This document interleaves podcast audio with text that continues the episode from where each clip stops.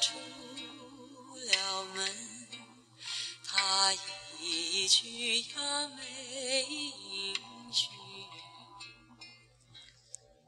新年刚过，各大卫视的跨年演唱会仍余音未了。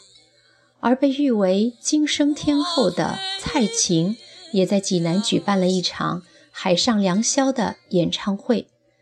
其中，千古第一才女李清照的《如梦令》被蔡琴再度倾情演绎。蔡琴曾经说：“如果我和李清照同在那个夏日，我不会换她，就让她误入藕花深处。”思接千载，我愿与那个同样至情至性的女子共醉一场。而就在两年前的第五十届台湾金马奖颁奖典礼上，蔡琴登台献唱五首经典，一气呵成，继而引发全场排山倒海般的共鸣，甚至一度唱哭了影帝梁朝伟。那一刻的他光彩照人，言笑晏晏，并不时地与观众打趣。蔡琴的长相有个特色，就是适合远看，山顶的观众有福了。不过近距离的一群观众呢，放心，我也有另一个特色，就是耐看。诙谐的调侃，雍容的气度。颇有脱口秀女王的风范，但只要低回婉转、深情如诉的歌声一起，所有的观众便会报以含泪的微笑，为他唱尽的每一段苍茫心事，为他曾历经的爱断情伤。一九八四年，蔡琴在主演杨德昌导演的影片时和对方相识。在此之前，男方已有一次婚姻，因对方不愿和他回台湾拍片而分道扬镳。最初是杨德昌主动进攻，在他的心中，蔡琴仪容端丽，进退有度，而且在歌坛上正如一颗耀眼的星星冉冉升起。这几乎是他回台湾后遇到的最优秀的女子了。而且那时沉溺在离婚后的挫败感里，亟待一份新的朝阳般的情感力量，将其从泥潭中打捞上来。于是杨德昌开始追求蔡琴。那时的蔡琴由于出演了他拍的片子，而对特立独行、有见识、有思想的才子刮目相看，这样才情横溢。却成熟内敛的男人，无疑是点燃他的一团火焰。但在其后的交往中，杨德昌偶尔会表现出犹疑不定，这样的表现让敏感的蔡琴倍感不安。他急需一种明确的形式，将他们的关系稳固下来，因为那时的他早已沦陷。于是，蔡琴向他要一个结果。这是他的最后通牒，而杨导演留在答录机里的声音，他不敢按键。终于按下，那边却是他的一声叹息：“哎，你叫我怎么说呢？”然而，他要的不是这种模棱两可的回复，因此，在朋友的陪伴下，再一次去他家里，执拗地要一个确凿无疑的答案。最后，他答应了，同他一起走进婚姻的殿堂。天真的蔡琴不知道他的犹豫与彷徨已经昭示出一个危险的信号，但他还是如飞蛾投火般的慷慨赴婚。婚后，杨德昌对蔡琴提出了一个要求：我们必须保持柏拉图式的交流。不让这份感情掺入任何的杂质，不能受到任何的亵渎和束缚，因为我们的事业都有待发展，要共同把精力放到工作中去。这样荒谬绝伦的托词，只能有一种可能：他根本不爱她，或者说不够爱。对于杨导演那种惯于忠实自己感受的人来说，他并非嫌恶他的身体，只是没有激情且丰盈的爱，电石火光般的在他身上产生，他便无法交付自己。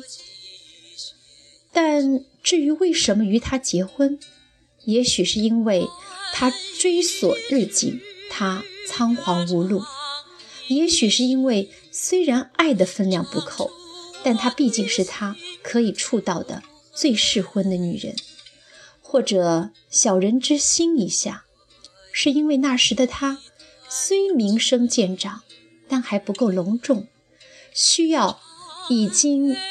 享誉歌坛的他的光芒来加衬而已。大概杨大导演并不觉得这是自私，甚至他会觉得为艺术而牺牲，犹如殉道者般的堂皇与高尚。然而，面对如此即便脑洞大开也无法理解的悍然要求，他竟然欣然应允了。即便没有耳鬓厮磨，又能怎样？他只要与他在一个屋檐下就好，即便没有温香满怀，又会如何？他只要与他灵魂投契就好。纵使偶尔欲望汹涌，亦可以克制始终。在这种高度的接连背后，是那个被他冠以爱的东西。那时的蔡琴，就像一个圣徒般的。将之奉若神明，他叫他不要以鱼水之欢去亵渎感情，他就摒除贪念，清心寡欲十余载；他叫他为事业共同努力，他就竭力的去完善自己，以匹配他的才华与骄傲。那段时间，蔡琴最重要的事情就是让他。成为了他的中心。为了辅佐他的事业，他热络各方面的艺术人才，为他牵线搭桥，为他添砖加瓦，同时更磨刀霍霍地亲自上阵，去他的电影中客串角色，演唱主题歌，甚至毫不介意地做一个小小的美工。只要你需，只要我能，这。就是他爱的宣言，虽不荡气回肠，他却甘之若饴。那时，杨大导演接连导演了好几部，后来成为他代表作的电影。这之后，他名声大振，被誉为台湾电影新干将。他是实至名归的大才子，亦是他剩下的果实。蔡琴如一个辛勤的农人。守望他的庄稼般，期盼他们的感情在金秋之时的丰收与升华。那一年，他推出两张专辑，《此情可待》和《痴痴的等》，细听之下，皆是他幽幽暗暗的心声。有著名的情感专家说：“男人都是孩子，需要用一生的时间来长大。”但他没有浪费那么长的时间，便迅速地长大了。可是，他长大的成果给的不是他，而是别的女人。这时的他不再讲两人之间需如何保持操守来维系纯爱了。他的私情与任何一个外遇的男人毫无二致。与蔡琴离婚后，他与那个小他十八岁的女子重组家庭。并且热情旺胀地生了一个孩子。他甚至说，与彭凯丽在一起的时光是生命中最快乐的几年。他毫不隐晦地表达他最真实的感受。没有爱的加持，便也不会考虑由于自己的无所忌惮而不会伤害他的前妻。曾经在那段尴尬的岁月里，他一直绯闻不断，但蔡琴始终选择不相信。有人说，不能把自己应有的权利交给别人，不争取就等于放弃，他们会得寸进尺，逐渐蚕食你。那时的蔡琴一定秉持这样的态度：我是爱你的，你是自由的。其实这并不能代表他的洒脱，只是爱的谦卑，便想竭力让对方快乐。只要他开心，他宁愿假装成他所要的那种大度。而十年的无性婚姻，至今仍被许多人当做一个笑话。杨德昌对这段婚姻的结论是：十年感情一片空白。而蔡琴则答：“我不觉得是一片空白，我有全部的付出。”唐代女诗人李治曾如此感叹：“至远至近东西，至亲至疏夫妻。他与他是至亲，他与他止于至疏。”对蔡琴来说，他给予她的时光短如刹那。而留下的记忆却长似一生。二零零七年，杨德昌病逝，当晚他在家中大哭。在一次访谈中，他说：“早知道他的生命这么短暂，我愿意早点跟他离婚，放他好好的享受他的生命。也许他曾经对他有个怨怼，但死亡让他更加领略世事无常。”于是前贤尽弃，复生宽悯。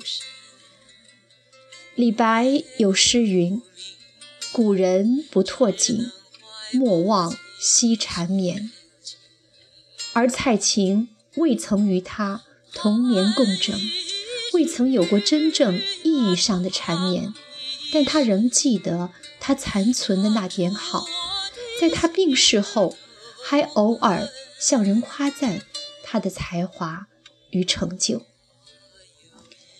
专栏作家韩松洛说：“有人抑制不了爱人的冲动，去爱他的身体，热烈地关注着他眨眼睛的方式；有人抑制不了爱才的冲动，一次一次用他的才华当包袱皮，把他打了包，带进自己的生命。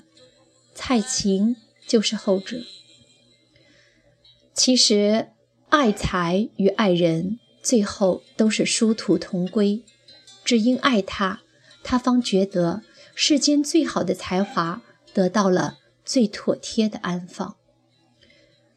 在离婚后最不快乐的那段时间，他抑郁成疾，得了肿瘤，所幸为良性，让他与死神擦肩而过。劫后余生，他面对众人。豁达陈情，该离的婚离了，该开的刀开了，该减的肥减了，该穿的衣服穿了。人性总是喜欢趋利避害的，但事实却是，生命中的任何一场救赎，往往来自历经痛苦的淬炼。在那以后。传言蔡琴交过一个富商的男友，但仍以分手而告终。最近的几年，她一直孑然一身。雨纷纷，旧故里草木深。我听闻你始终一个人，一个人并不算什么。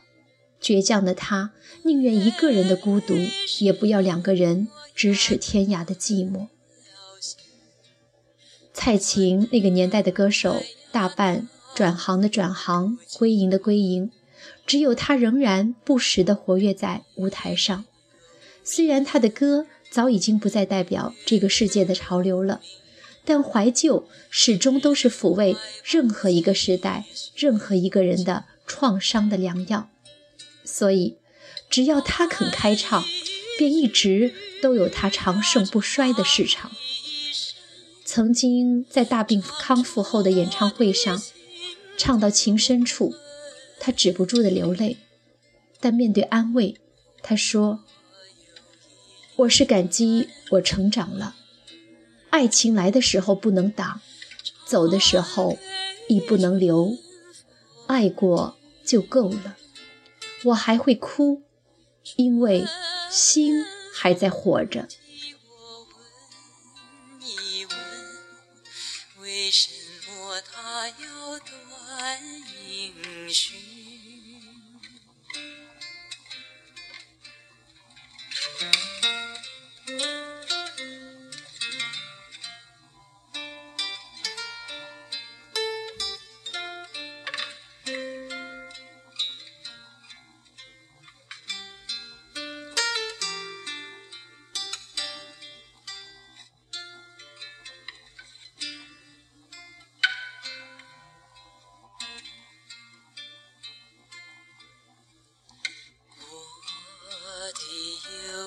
心。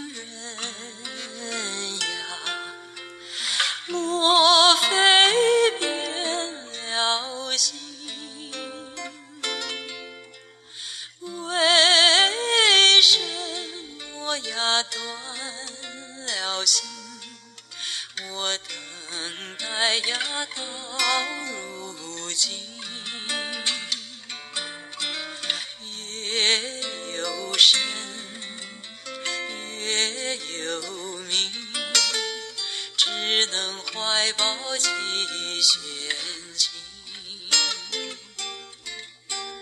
弹一曲呀唱一声唱出我的心头恨。